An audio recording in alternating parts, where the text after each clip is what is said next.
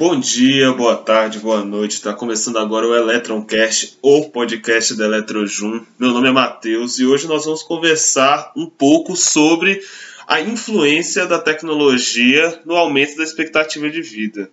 É, como que a tecnologia melhorou, aumentou nossa vida, né? Estamos vivendo mais, já é possível ver nos estudos, e a gente vai conversar um pouco sobre isso. Primeiro, eu queria trazer uma perspectiva histórica, né? Que a gente vai falar de velhice, né? Mas o que, que é ser velho, né? O que, que é ser velho? A nossa percepção do que é ser velho varia com base na expectativa de vida. Como assim? Se a gente for pensar na perspectiva histórica, por exemplo, na Roma antiga a expectativa de vida estava ali em torno de 30, 35 anos. E para uma pessoa ascender a um cargo político, né, ela precisava ser bastante experiente. Então, para isso, essa pessoa precisava ter no mínimo 43 anos. Só para a gente ter uma noção. Algumas pessoas na Roma Antiga conseguiram viver até muito mais do que aquela baixa expectativa de vida que eu disse anteriormente, né? De 30 a 35 anos. Como, por exemplo, o imperador Tibério, ele morreu com 77 anos, mais que o dobro daquela expectativa de vida. Semelhante ali à Roma Antiga, vale citar também o Egito Antigo, onde a expectativa de vida também girava em torno dos 30 anos. Os governantes, assim como a população, não escapavam dessa vida breve. Sim, nesse contexto, o, por exemplo, o faraó Ptolomeu XII, ele viveu até 66 anos, né, que a gente poderia considerar uma pessoa extremamente velha. Mas se a gente comparar o período da Roma Antiga, do Egito Antigo, né, com o século XXI, que nós estamos agora, fica claro que a percepção da velhice aumentou por conta do aumento da expectativa de vida. Se a gente for falar da Roma antiga, do Egito antigo até o século 21, a gente vai perceber que a humanidade ela passou por diversas guerras, descobertas, retrocessos, progressos, porém, né, tem um evento que impactou fortemente e trouxe a proximidade com a tecnologia, e essa proximidade com a tecnologia, essa maior proximidade, influenciou diretamente no, no aumento da expectativa de vida. E esse evento que muda tudo, muda toda a nossa percepção com a tecnologia, nossa proximidade, é justamente a primeira revolução industrial. Mas aí, antes da gente conversar um pouco sobre a revolução industrial, a primeira revolução industrial, eu quero fazer uma pergunta para você que está ouvindo. O que, que é a tecnologia?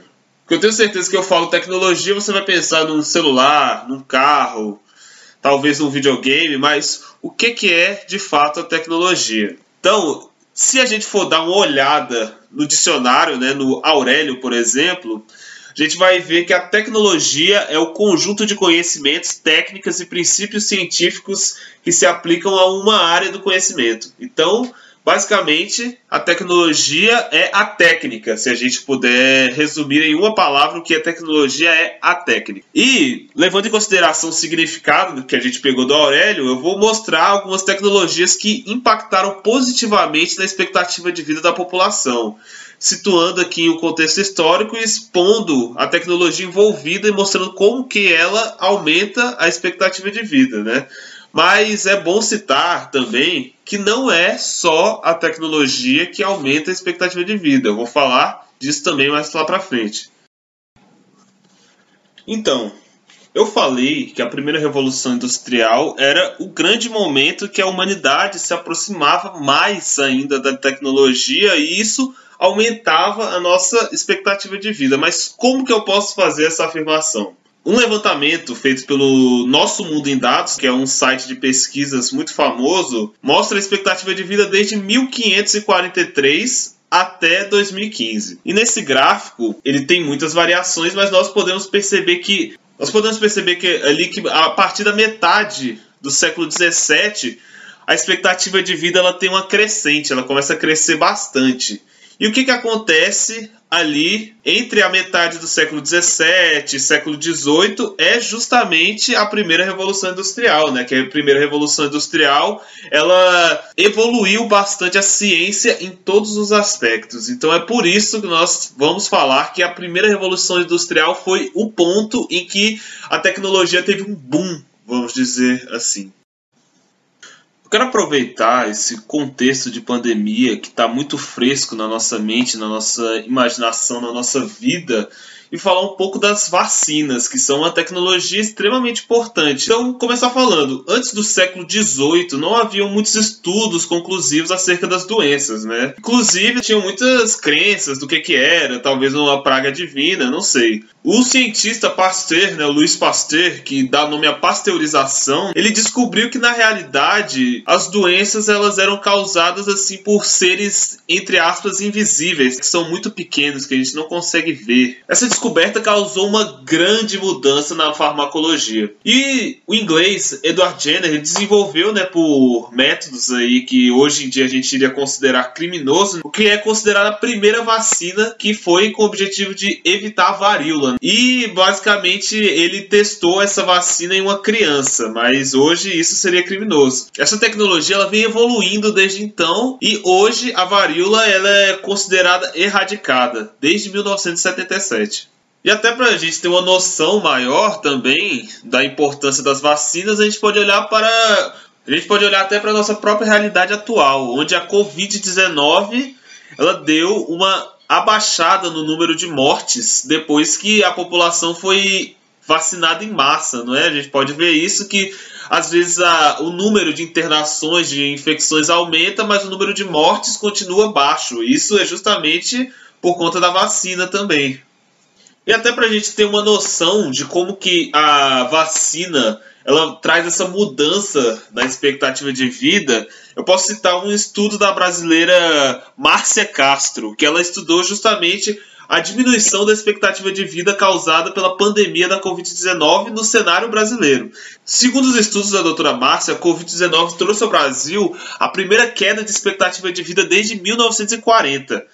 Essa queda ela foi de aproximadamente 1,94 anos, sendo que se a gente olhar assim, de alguma forma mais particular, a gente vai perceber que o Distrito Federal e o Amazonas tiveram as maiores quedas na expectativa de vida, que foram respectivamente 3,68 e 3,28 anos. Esses números que eu acabei de apresentar, eles são de 2021. E aí a gente ainda tem que considerar a subnotificação, que os dados também foram colhidos até março de 2021, né? Então essa pesquisa no momento ela está um pouco desatualizada, esses números provavelmente mudaram, mas dá pra gente ter uma noção de que ali no auge da pandemia o quanto que isso impactou na expectativa de vida.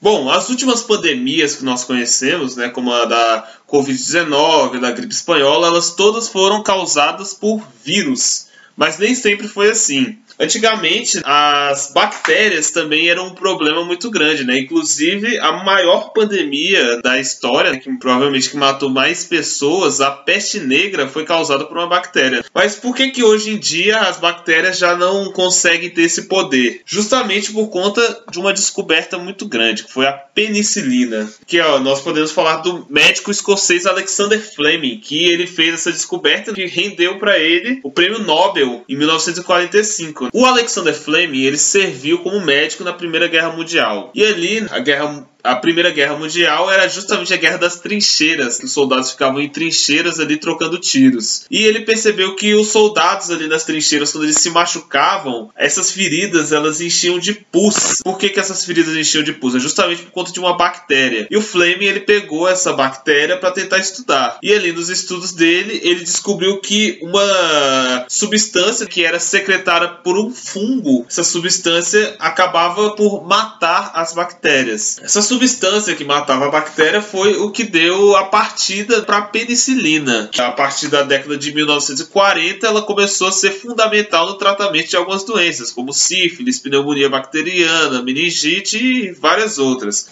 Essa invenção do Fleming, como eu disse, ela foi impulsionada pela primeira revolução industrial. Impulsionada de que maneira? A revolução industrial, ela agregou, ela fez várias partes da ciência se desenvolverem, inclusive a ciência, a medicina. Bom, eu citei a peste negra e eu falei que um dos motivos para que a peste negra tenha devastado a Europa foi justamente não ter um remédio eficaz para tratar. Outro fator que impediria algo desse gênero de acontecer hoje em dia é justamente a tecnologia, né, a técnica do saneamento básico. Saneamento básico que mudou bastante a nossa relação com a higiene. E nem sempre foi assim. Hoje nós temos água tratada, água encanada. Claro que em alguns lugares isso ainda não chegou, mas grande parte das localidades isso é uma realidade. Mas lá na Baixa Idade Média isso não era verdade. Primeiro é importante a gente contextualizar como que era a Baixa Idade Média, como que era aquela época. Olha, durante a Baixa Idade Média tinham algumas novas tecnologias agrícolas que você vai se lembrar de ter estudado na escola, que é justamente a rotação de culturas, é o arado de ferro, é o laçamento do cavalo pelo peito, não mais pelo pescoço. Essas tecnologias agrícolas ali que foram difundidas na época, elas possibilitaram um aumento da oferta de alimentos naquela época. Esse aumento da oferta de alimentos aliado com outros fatores, como a ausência de grandes guerras, ausência de grandes doenças, fez com que o número de pessoas ali no velho continente aumentasse bastante. E eu trouxe aqui um trecho do grande autor Hilário Franco Júnior, né, que ele é um historiador que estuda bastante a Idade Média. Então eu vou ler aqui um trecho do seu livro. Abre aspas. Outra indicação da expansão demográfica do Ocidente cristão está no acentuado crescimento da população urbana naquele período. Enquanto por volta do ano 1000 talvez não existisse na Europa católica nenhuma cidade com a população de 10 mil habitantes. No século XVII, havia 55 cidades com um número de habitantes superior àquele. Duas na Inglaterra, seis na Península Ibérica, 8 na Alemanha, 18 na França e Países Baixos, 21 na Itália. Essa última não era apenas a região mais urbanizada do Ocidente, mas também a que possuía as maiores cidades. Ainda que as cifras sejam sempre discutíveis, sem haver consenso entre os especialistas, Milão, Florença, Veneza e Gênova devem ter ultrapassado 100 mil habitantes. No restante da Europa Ocidental, apenas Paris parece ter alcançado tal população. Fecha aspas. Então a gente pode perceber que ocorreu um aumento muito grande da população nessa época. Como eu disse, nessa época não tinha o saneamento básico. Então as pessoas não tinham rede de esgoto, rede de água tratada, descarte correto de lixo. Então, essa falta de higiene atraía diversos tipos de animais indesejados, vamos dizer assim. Trazia mosquitos, moscas, baratas e os ratos. E nesse contexto, ali no século XIV, chegou à Europa a bactéria Yersinia pestis, que é justamente a bactéria da peste negra. Ela provavelmente teve a sua origem na China e ela foi trazida por comerciantes né, até a Europa.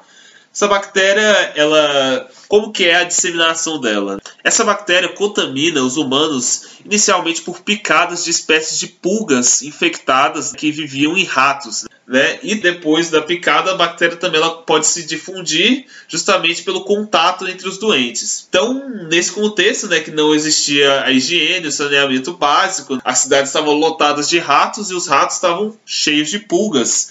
Então, era uma tragédia anunciada. A bactéria da peste negra, ela chegou e ela deixou a Europa completamente de joelhos por ali cerca de seis anos, levou um terço da população europeia. Foi a maior pandemia vista pela pela humanidade. Como eu já disse antes, a descoberta de que as doenças são causadas por micro-organismos só se deu no, no século XIX com Louis Pasteur. Nesse contexto, veio justamente ali o desenvolvimento do saneamento básico. Né? O saneamento básico que a gente pode definir basicamente como, como a coleta, o tratamento dos resíduos ali produzidos pelos humanos, o tratamento da água que nós vamos beber, os alimentos, etc. A gente pode afirmar que se tivesse, se ocorresse um saneamento básico ali na Baixa Idade Média, a peste negra ela poderia pelo menos ter sido reduzida. Então, por último, mas não menos importante, eu quero falar dos equipamentos médicos, que é justamente onde entra a nossa querida engenharia eletrônica. A área do conhecimento né, que induz diretamente ao aumento da expectativa de vida é justamente a medicina, que atualmente a medicina e a tecnologia elas estão muito próximas, porque os instrumentos e métodos têm uma origem, um funcionamento baseados em artifícios tecnológicos. Os instrumentos tecnológicos empregados na medicina, eles têm um importante papel no diagnóstico e no tratamento de lesões, doenças. Alguns exemplos desses dispositivos são as máquinas de raio-x, tomografia computadorizada, hemodiálise, aparelhos de exames hematológicos, ecografia, entre outros. Existem vários. Podemos passar aqui um dia inteiro citando e falando desses aparelhos. Antes do século XIX, a medicina ela não era tão sofisticada quanto a que nós vemos na atualidade. A junção entre a engenharia e a medicina trouxe muitos frutos importantes para a medicina diagnóstica, como, por exemplo, a extremamente relevante descoberta dos raios-x, que posteriormente levaram a, ao desenvolvimento da tomografia computadorizada. Esses dois equipamentos são de grande importância dentro do diagnóstico médico, sendo, sendo possível, por exemplo, a identificação de fraturas, câncer e entre outros. E com essa análise que nós fizemos, é possível perceber que de fato a tecnologia influiu bastante no aumento da expectativa de vida humana, tanto no fato dos equipamentos médicos, das vacinas, dos medicamentos, entre outros. Né? A gama de mudanças que a tecnologia proveu na nossa vida é imensa. E com isso nós terminamos nosso sexto episódio da Electroncast. Muito obrigado por ouvir e até a próxima.